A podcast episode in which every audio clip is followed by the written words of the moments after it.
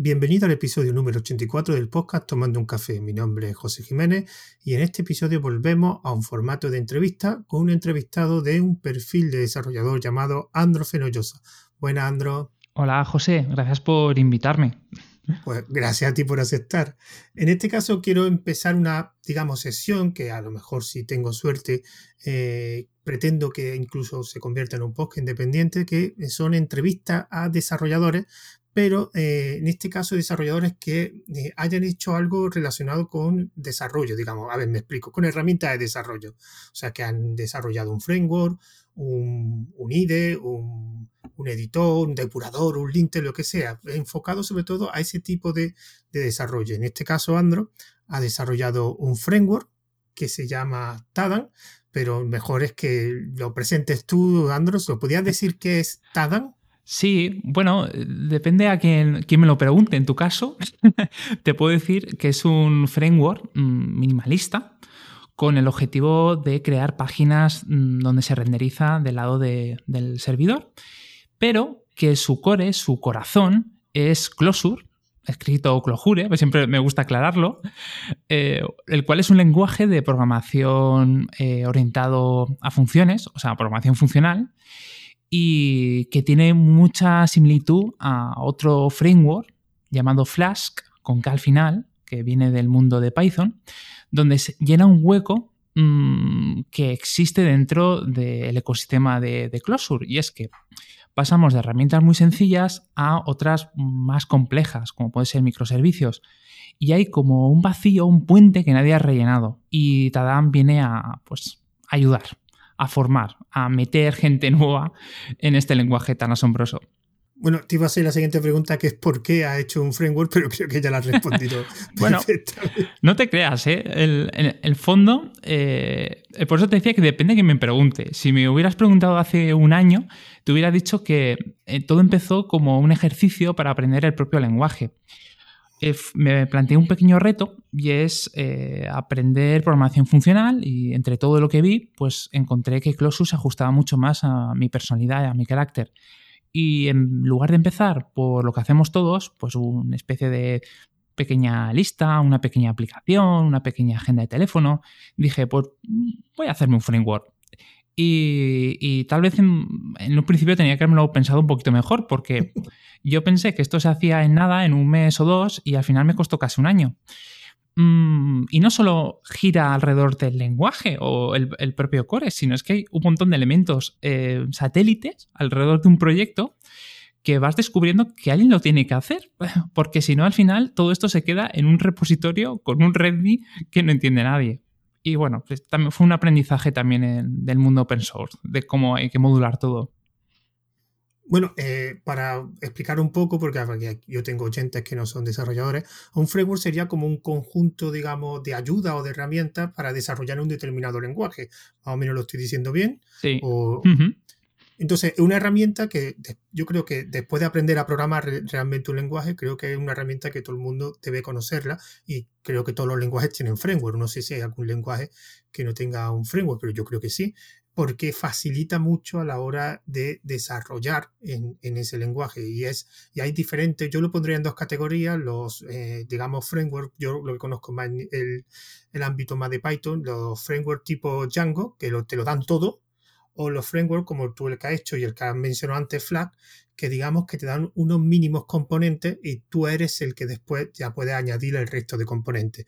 En este caso, tú la filosofía que has cogido, que también sería, me imagino que la más, la más simple de desarrollar, sería la filosofía de un, framework con componentes básicos y que tú puedas añadir ya los que tú quieras para configurarlo, ¿no? Sería así. Exacto. La idea mm, no es tanto eh, crear un, todoterreno o, una, o lo que sería una herramienta que ya está todo preparado para gestionar como puede ser la base de datos, para manejar todo tipo de, llamadas, de respuestas, sino más bien dar una base en la cual tú puedas eh, orientarlo como, como, lo necesites.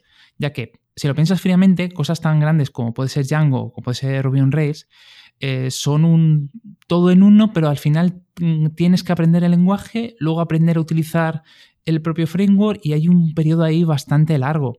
Y lo más posible es que haya muchas herramientas dentro de, esa caja que no, no acabes utilizando ¿no? y de un peso extra o, pierdas un tiempo aprendiéndolas. Entonces yo quería reducir, quería ir a esa filosofía eh, de flash, de mira, te doy lo mínimo y a partir de ahí tú lo pones bonito. Claro, a mí una vez me explicaron que los frameworks, o sea, sería como el típico, estás aprendiendo un oficio, por ejemplo, mecánico, y lo que hace es te vas al Leroy Merlin y te compras las cajas de estas herramientas gigantescas con un montón de herramientas y, que después cuando vas aprendiendo ya el, oficio te das cuenta que eh, algunas herramientas no las utilizas, incluso hay algunas que prefieres no utilizar la que te proporcionaba la caja de herramientas, sino una que has conseguido por ahí. Y creo que eso es, aunque Django realmente, digamos, puedes cambiar componentes, pero no sé si es muy normal eh, cambiarlo. Y al final lo que hacemos todos, todos los que están desarrollando y van subiendo de nivel, digamos, al final lo que se van es montando su propia caja de herramientas, aunque eh, haya herramientas que te la proporcionen. Eh, en este caso, ¿a ti qué te gusta? Ya con el framework que has desarrollado, me imagino que tú ya estás en el estado de que tú te haces tus propias herramientas, ¿no?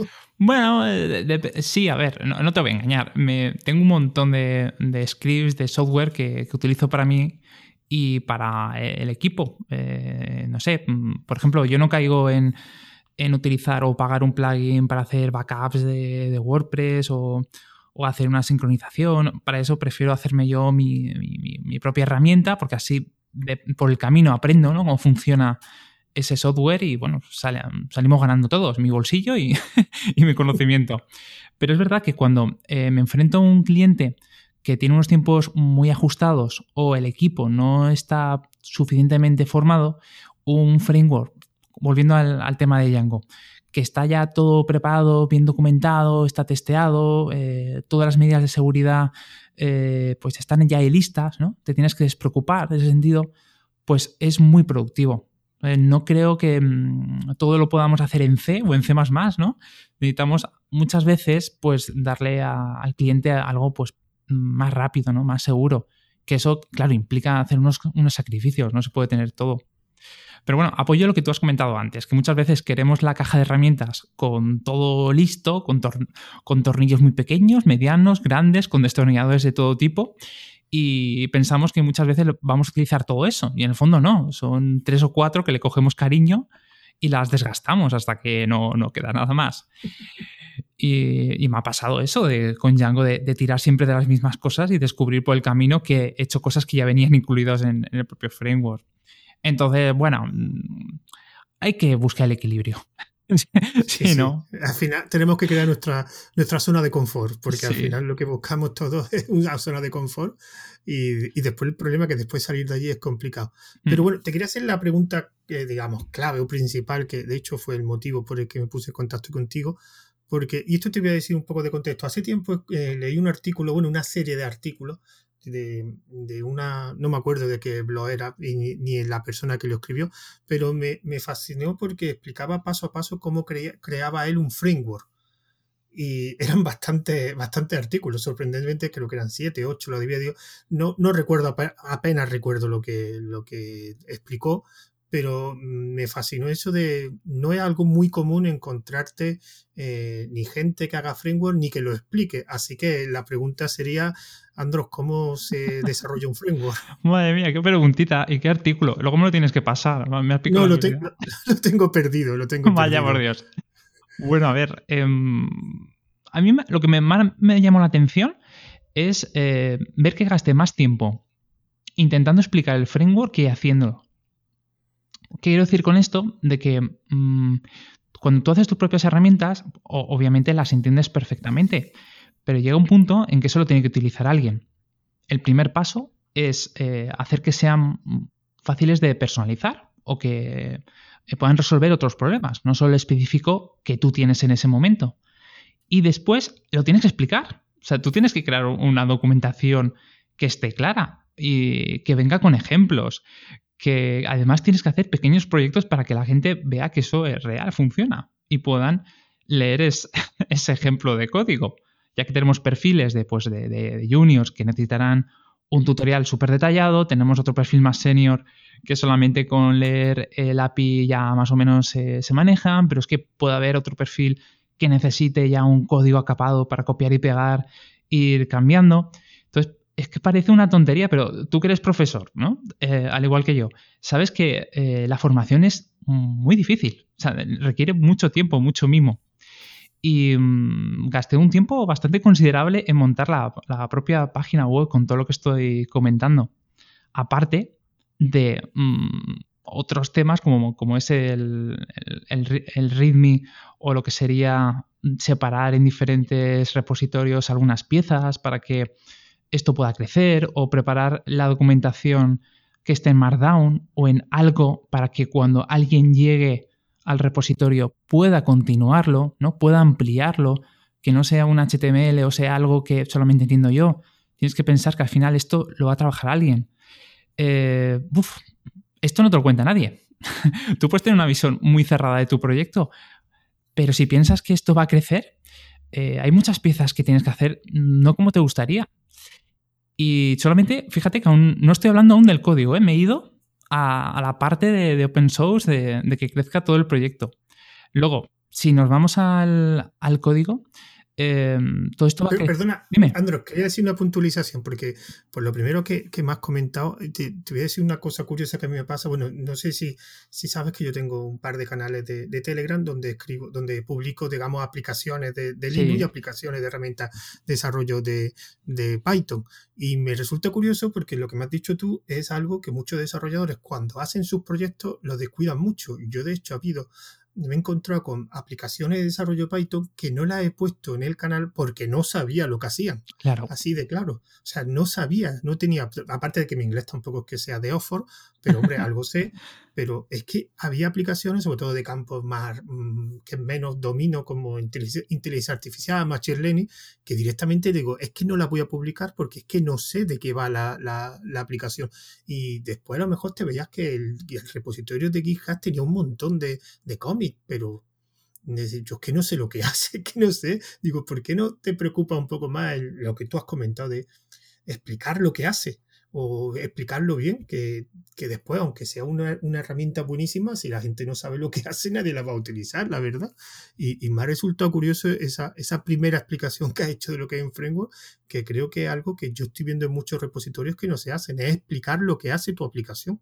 Creo que continúa, continúa. pecamos, ¿no? Si, es que tal cual lo que estás comentando, es que pecamos muchas veces de, no saber explicarnos, o, mejor dicho, de no invertir el tiempo necesario de documentar cómo funciona.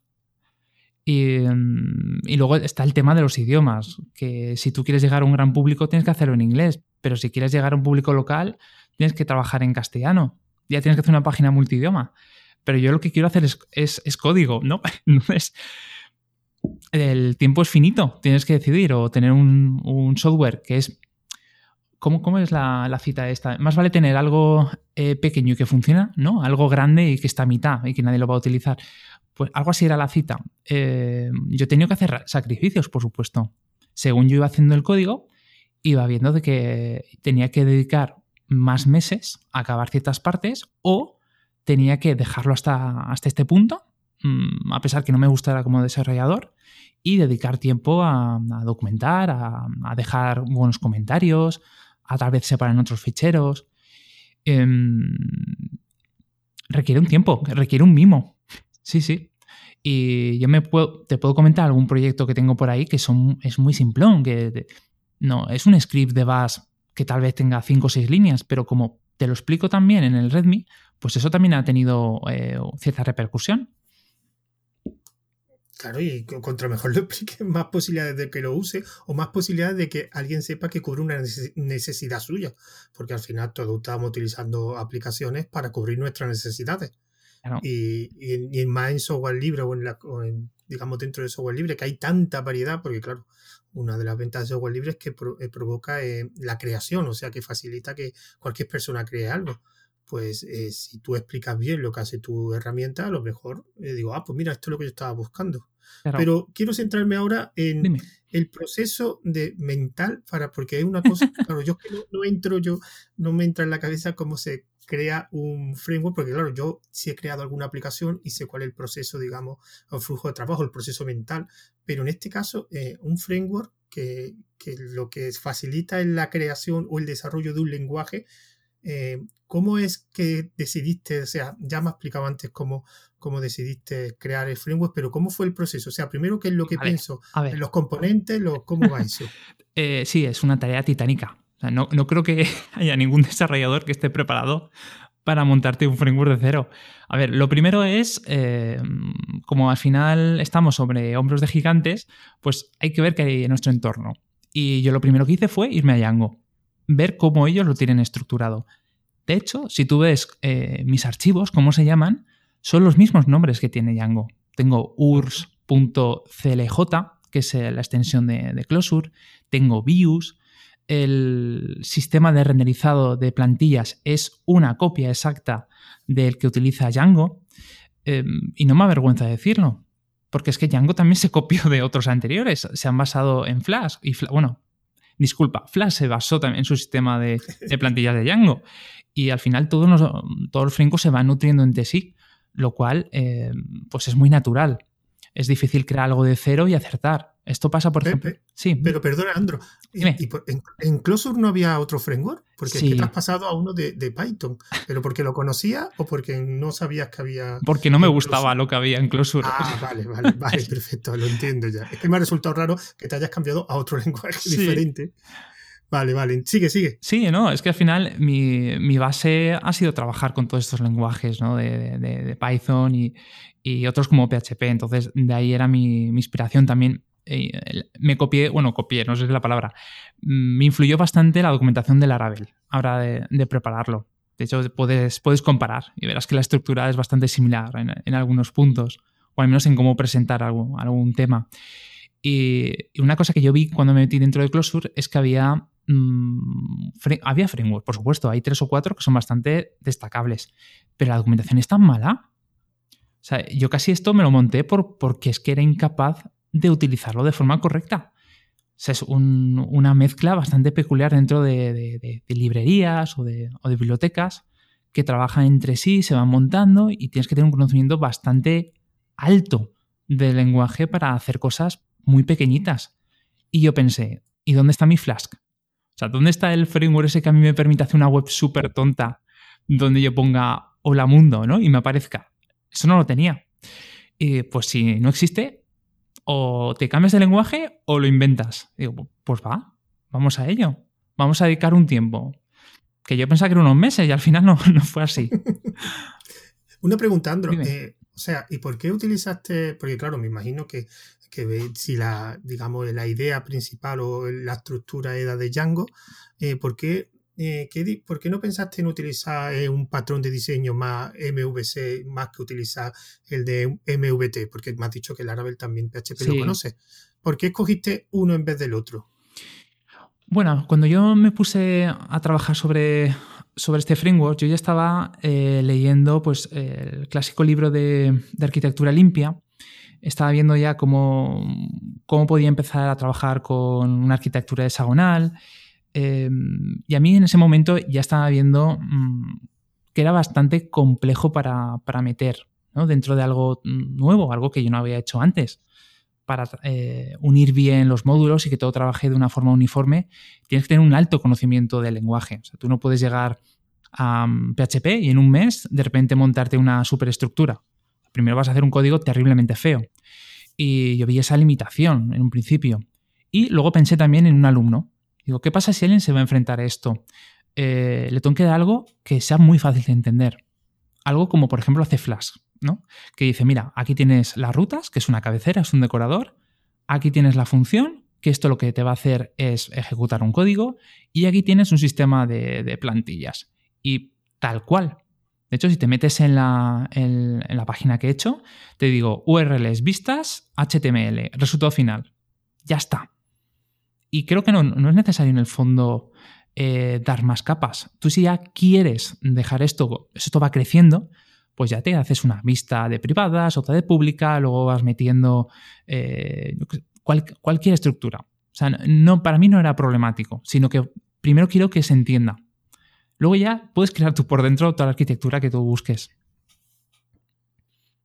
Vale. Una, una pregunta. Eh, ¿Qué diferencia hay entre tu flujo de trabajo ha sido diferente a la hora de desarrollar el framework a desarrollar una, una página web que desarrolla habitualmente para un cliente? ¿O has utilizado la misma herramienta o has tenido que variar un poco tu flujo de trabajo porque era un framework y por las características más hmm. específicas de un framework? Buena pregunta. ¿Me ha transformado el framework a mí o yo he transformado al framework? sí, más o menos, sí. Bueno, tengo que admitirte que tuve que empezar a trabajar con Emacs de una forma más intensiva. Eh, porque al final era un editor que yo utilizaba, o un sistema operativo, como lo quieras enfocar, que lo utilizaba para notas, eh, para cambiar cuatro cositas de HTML y ya está. Y resulta que de, todos los editores que, hay para trabajar con Closure, que por cierto tengo un, artículo que podéis ver en mi blog, es que este es el que ha elegido toda la comunidad para hacer que todo funcione perfectamente. Entonces había, además del propio lenguaje, eh, otra capa extra, que es aprender a utilizar EMAS, que no es, no es Atom, no es US Code. y mm, sí, tuve que aprender a, manejarlo bien, o al menos conocerlo con más profundidad. ¿Y tuviste que eh, tener especialmente cuidado en alguna faceta de ese desarrollo o digamos, por ejemplo, eh, tuviste que hacer más testing o tuviste que utilizar un linter, un, linter o, comprobar el, rendimiento de forma mejor el framework en tu desarrollo más normales? Sí, eh, eso me lo puse desde el principio. Por un lado tengo un linter y luego tengo un software que se dedica a analizar todo el código y te dice qué partes puedes mejorar. Eh, no tanto buscando errores, sino te dice, oye, que sepas que tú estás utilizando esta forma de, jugar, pero que lo puedes mm, transformar de esta otra manera que tiene unos beneficios. Entonces, era de una parte semántica y otra parte más, eh, bueno, de, estructura, no sé cómo llamarlo. Entonces, eso era mi día a día. Tal cual yo añadía algo, primero hacía un repaso o hacía ese testing para ver cómo está. Luego tengo aparte un pequeño testing de cada una de las funciones y cómo y qué, espero de cada una. Entonces sí. De hecho, es un tema que da mucha pereza y yo entiendo perfectamente cuando alguien no lo hace. Ya que tú quieres desarrollar, o sea, quieres hacer tu función que, por ejemplo, te devuelve un JSON. ¿Vale? Tú le das unos datos, te devuelve un JSON. eso, vamos, te lo puedes sacar en una mañana, un día, como tú quieras. Pero es que preparar el testing eh, te va a costar bastante. Pues ya volvemos a lo de antes. ¿Qué prefiero? Seguir continuando, ¿no? lo que nos pasa a todos, sobre todo cuando somos juniors o, tenemos más ganas de hacer cosas que de pararnos a, dejarlas bien. ¿Qué dedico más tiempo al desarrollo o a dejar esto preparado para que la comunidad funcione, a que sea sólido? Y me, bueno, cogía energías y decía, va, vamos a hacer un testing, va, vamos a documentarlo. Y me va mucho más tiempo hacer eso ¿eh? que el código. Sí, pero al final yo creo que será como la costumbre, o sea, meterlo en tu zona de confort. Eh, claro, mm. lo que te he dicho antes, cuando estamos ya en una zona de confort es muy difícil eh, hacer algún nuevo hábito, añadirlo a la zona de confort o utilizar una herramienta. En tu caso, por ejemplo, me has dicho que el cambio de, tu editor, que no sé cuál es el que utilizaba antes, a, a Emac, te costó. Sí. eso, el problema es que cuando ya escogemos nuestra herramienta y ya eh, ponemos nuestro sofá, eh, después muy complicado levantarse. Y yo soy, yo soy un firme defensor de que aprendas testing lo antes posible. O sea, para mí, mm, dos herramientas tan importantes como la programación son Git y testing, porque he visto mucha gente, muy buenos programadores que no utilizaban ni Git ni hacían testing. O sea, yo cuando veía a un programador tan bueno que comprobaba que su web funcionaba, eh, lo que hacía era introducir 20 veces PPPR o el usuario PPPR. Y y aún así se lo decía y lo que tú dices es que no entendiese, pero ¿cómo voy a perder yo el tiempo eh, diseñando, digamos, test unitarios si yo lo que tengo que desarrollar? Y yo le intentaba decir, no, porque si tú haces este test unitario, a lo mejor eh, dentro de dos semanas te va a descubrir un fallo en una zona de código que tú no estás desarrollando. Y no lo entendían, y no lo entendían, porque pensaban que el testing es eh, perder el tiempo. Claro. yo creo que es lo contrario, es ahorrar tiempo. Lo que pasa es que tiene un proceso de aprendizaje. No, pero es que, es que los beneficios no se ven a corto plazo. Ese es el problema. Claro. Eh, si tú terminas de hacer un testing, que esto nos ha ocurrido, eh, de acabar de hacer una aplicación, hacer todo el testing, en concreto, en concreto es un, era una app, hicimos un testing E2E, eh, y cuando estuvo terminado, vimos que pasó el testing, se lo entregamos al cliente, pasó un tiempo determinado y se quejó, se quejó de que algo no funcionaba. ¿Cómo puede ser esto? Pasamos el testing y fallaba. Y digo, ah, no, es que habéis tocado esto. Esto antes no, esto no era nuestro. Entonces, te sirve también a ti, ya no solo al tema de mm, ser más, tener un mejor rendimiento, sino de defenderte de cara al cliente. O al menos, mm, si metes a alguien dentro de tu equipo, que no la fastidie. O sea, da una tranquilidad, una paz ver un testing que funciona. es que es difícil ¿eh? de, transmitir eso a alguien. Sí, sí, y además que te van comprobando, de hecho lo que he dicho, comprueban códigos que después no ves, porque al final lo que tú te centras en el código que estás desarrollando en ese momento, mm. que eso también creo que será un, es un defecto de mucha gente. Yo es que la verdad que no conozco gente que se centre en otro sitio que no sea lo que está desarrollando. Y claro, si solo te centras en lo que está desarrollando, necesita algo para que te compruebe que funciona lo que ha desarrollado hace un mes. Que, eso es lo, bueno del testing. Y otra pregunta más que me gustaría hacer, digamos, ya desde el punto de vista al contrario. O sea, ¿qué te ha cambiado eh, como desarrollador de haber desarrollado un framework? O sea, eh, las cosas que has aprendido después las has podido aplicar fuera del framework, o sea, flujos de trabajo, hábitos, eh, errores o no sé. Bueno, cualquier cosa. He tenido, sí, sí, he tenido cierto aprendizaje, ciertos beneficios secundarios que yo nunca los estuve buscando. Por ejemplo, eh, tengo una comprensión un poco más global cuando me enfrento a, un, aportar a un proyecto open source. veo enseguida los defectos, ¿no? o, por dónde se le puede ayudar. Mm, o también comprendo mucho más a los desarrolladores cuando se pide, bueno, cuando se declara que hay un problema. Cómo un poco expresarlo, cómo le puedes dar cierto soporte. Mm, también me da un poquito de prestigio. O sea, una de las cosas que más me, gustaron fue que cuando lo hice público en Hacker News eh, tuvo cierta, bueno, para quien no lo conozca, eh, Hacker News es como una especie de red social donde se suben noticias y tiene un sistema de puntos y bueno, se va haciendo más popular o menos. Eh, tuvo ahí cierta repercusión y de hecho eh, el desarrollador que yo más aprecio le tenía dentro de la comunidad de Closure me envió un mensaje por Twitter para ofrecerme trabajo. Y mm, luego también he visto o he descubierto lo poco que se trabaja con Closure y con programación funcional en España.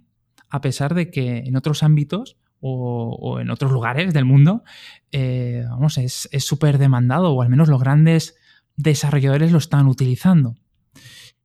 Mm, bueno, y también me ha ayudado a gestionar un poquito una comunidad open source, a pesar de que ahora mismo no es que sea súper popular ni tenga cientos de, de, mm, bueno, de pull requests, pero sí que me ha ayudado a comunicarme.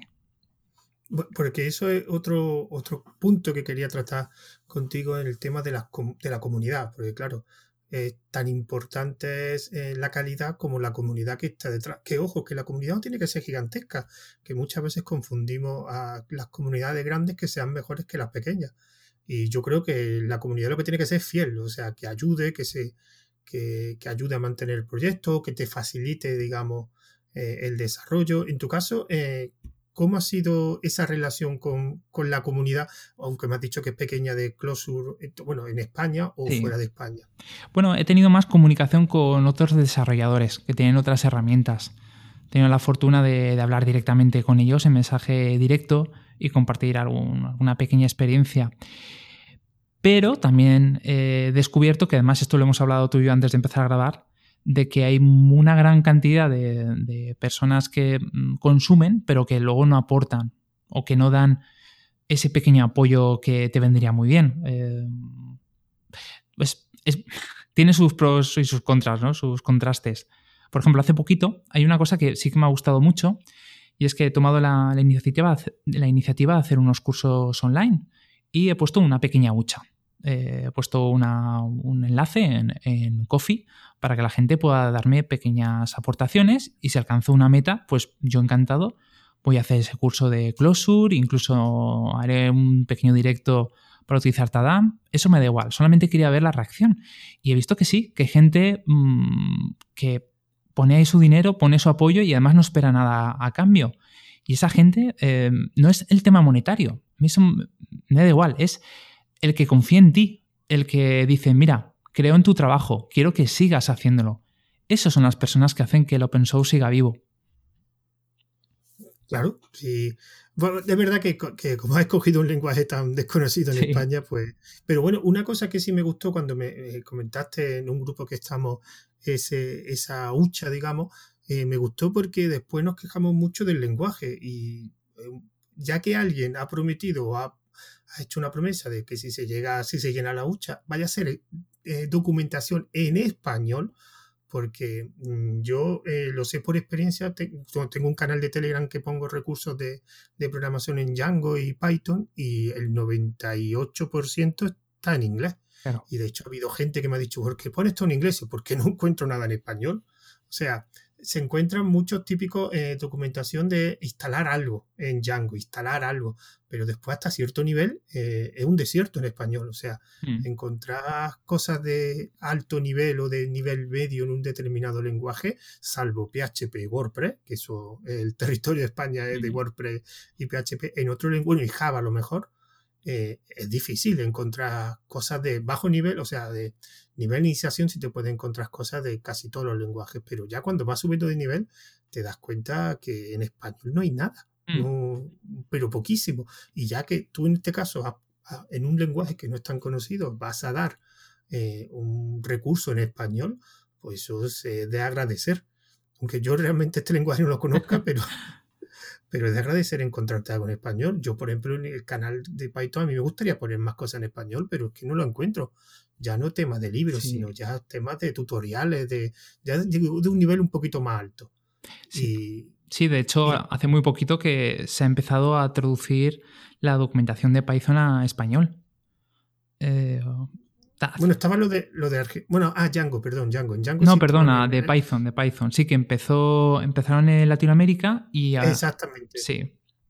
Sí, sí, sí. De hecho, estuve colaborando, traduciendo algunos temas y ha habido una ola de, gente encantada que ha puesto todo lo, lo poquito que sabe de, inglés para traducirlo. Entonces sí que hay una, ahí un, unas ganas de hacerlo. Lo que pasa, la pregunta es, ¿qué falla? ¿no? Es, eh, ¿Qué son los medios? ¿Son, no sé, que no... La costumbre, la costumbre. Hmm. O sea, ya se acostumbra a la gente que para saber informática o para aprender a programación eh, requiere conocimiento en inglés. Incluso los desarrolladores en, español, digamos, eh, desarrollan en inglés o la documentación la ponen en inglés por la costumbre. Yo imagino que es una costumbre hmm. y que va a ser muy, muy difícil muy difícil e-, evitar eso, porque ya, mm, ya es que me resulta curioso, porque después eh, yo, por ejemplo, tengo unos cuantos compañeros eh, de mi carrera de, informática que están trabajando fuera de, fuera de, España y aún así todo lo que hacen en inglés. Claro. pero bueno, si, ¿qué más qué te importa? Si sabes, entiende el castellano, si lo puedes traducir, tampoco, hombre, no te digo que vaya a traducir un libro, pero un pequeño proyecto, un README, pero que dicen que, es lo que le pide todo el mundo. Ya, es que también es el tema del, prestigio. Esto es una opinión personal. Eh, tú cuando haces un artículo, tú quieres que lo lea la máxima gente posible, entonces tú no piensas en Latinoamérica. Y mira que somos gente que, habla español, pero no, no, lo buscamos, ¿no? Pensamos Estados Unidos, pensamos Reino Unido, pensamos Alemania, no pensamos en toda la gente, que por cierto, hay un montón de eso, sí, sí. desarrolladores. Eso es lo Y hay mucha gente que en un nivel de iniciación le interesa mucho eh, que esté en español. Hmm. Porque a mí me lo han solicitado varias veces, que ponga recursos en español. O a mí me lo han solicitado. Y yo, que es lo que te comentaba antes, no hay, o sea, que, que es curioso porque mercado hay, digamos. Mm. No sé si, evidentemente, no sé si mucho, mucho más pequeño que el inglés, evidentemente es más pequeño, pero que mercado hay y que gente que, te apoyaría si estuviera todo en español, también lo hay. Evidentemente, eh, claro, eh, como el inglés se utiliza casi en todo el mundo, pues es un mercado más pequeño. Pero que además para el nivel de iniciación, por mucho que sepas tu inglés, además creo que una vez tú lo comentaste tú con Javier Archeni, por muy, muy buen inglés que tenga, eh, hay determinados conceptos en programación que te costará mucho más fácil en español que en inglés, si estuviera bien traducido. Pero bueno, casi todos los conceptos de programación ya, digamos que son conceptos ya con bastantes años, ya casi todos más o menos te saben la, traducción. Y yo creo que aprender un lenguaje en tu idioma es mucho más fácil eh, que aprenderlo en inglés. Lo que pasa que es lo que nos ha tocado. Y una pregunta más. Eh, y esto es por curiosidad, porque una de las cosas que cuando hace un, un desarrollo en software libre es escoger una licencia entre las cientos, no sé cuántas hay, pero decenas como mínimo, de licencias que hay y yo casi seguro que un desarrollo casi lo, haría suerte porque no sé la diferencia. y en tu caso veo que Tadan tiene eh, la licencia de Eclipse. La pregunta es ¿por qué ha escogido la licencia de Eclipse? Pues mira, en su momento yo estuve igual que tú y me puse a dar cuenta. A ver, diferencias entre la de Apache, en la, la GPL, la, de Eclipse, la de no sé qué, y al final viendo un poquito por encima vi que las son sutilezas, son muy pequeñitas y que cualquiera hubiera sido válida. Y como también en el fondo mm, no me importa ahora mismo la licencia, pues dije, creo que esta se, se adapta más. Pero vamos, no me acuerdo, ¿eh? sinceramente, porque tomé la decisión final.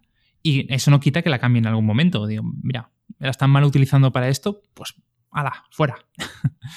Es que es un concepto que los desarrolladores eh, deberían haber cursos para explicarle las licencias, porque eso tiene, lo que tú has dicho, las cogiste básicamente porque sí, ¿no? Porque, pero no había detrás un conocimiento exhaustivo de la licencia y eso es algo que no, por ejemplo, en las carreras de informática la carrera de informática, que yo sepa, no sé si ha cambiado mucho, eh, no hay ningún temario o pequeño tema sobre licencia. Pero es que fíjate que cada vez tiene más importancia todo el tema legal y, sus entresijos.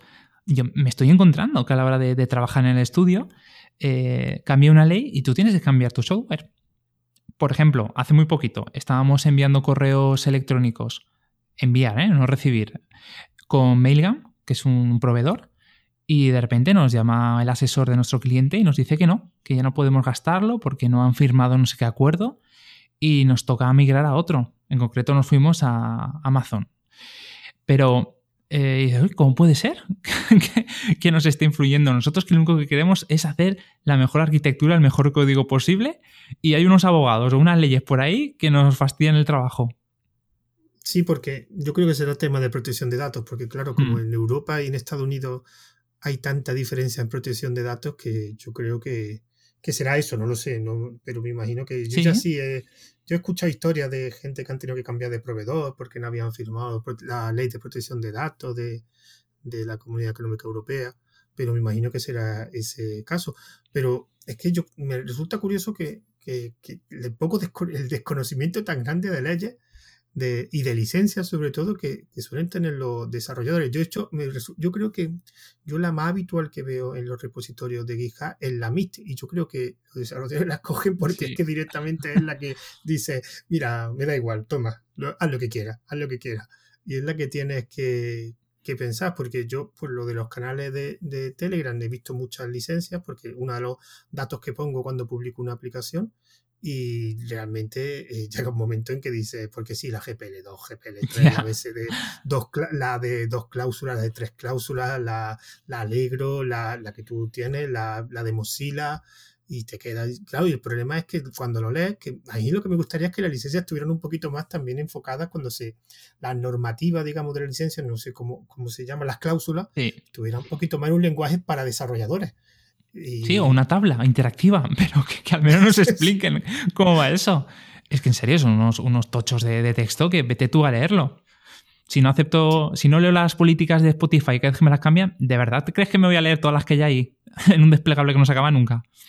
Bueno, y después te quedan las Creative Commons para la documentación y todo lo demás. O sea, que ya, otro, otro aspecto que me gustaría eh, ya enfocándonos más al software libre, eh, además, para mí es principalmente uno de los, de los no defectos, sino donde más falla el software libre es la financiación.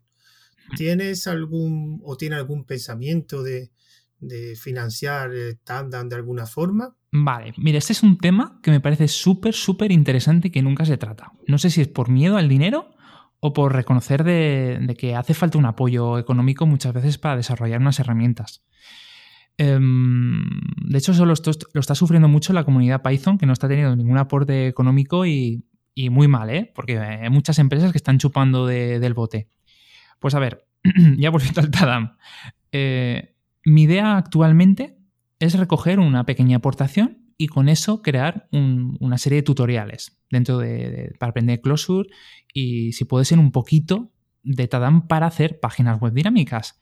Pero después de eso tengo otro proyecto, que este ya lo, ya lo he empezado con una compañera, que es hacer un libro un libro que lo financie la, comunidad. O sea, una pequeña campaña con un objetivo donde no sea yo ganar dinero, simplemente eh, todos los gastos derivados, como puede ser ilustraciones, como puede ser, eh, yo qué sé, publicaciones, pues eh, autoeditar un libro y darlo a la comunidad. ¿Con qué objetivo? Pues que le dé más popularidad, le dé más, lo acerque más a los juniors, a nuevos desarrolladores que están empezando a escuchar el tema de la programación funcional y se quieren adentrar, pues que elijan mi, mi framework y eso a la larga pues mm, tengo una repercusión en mí. O sea que no estoy pensando en corto plazo, sino más bien estoy preparando el terreno, lo estoy abonando para que si al final Closure sigue creciendo, eh, el framework pueda ser una referencia a la hora de adentrarse. Y eso pues a la larga pues también me, resulte a mí. Aunque nunca, el objetivo nunca fue ganar dinero con él. Más bien fue lo, lo que hemos hablado, temas académicos. Aunque luego lo estoy gastando para clientes, ¿eh? todo hay que decirlo. Claro, eh, pero evidentemente, pero no solo, bueno, tampoco creo que tengan muchos gastos por, este proyecto, ¿no? Aparte del tiempo, claro. No, no, no, claro, por supuesto. Al final el servidor, la página web, la tengo subido en GitHub Page, o sea, por lo que me gasto cero. El dominio es muy barato, más me gasto en pagar Netflix.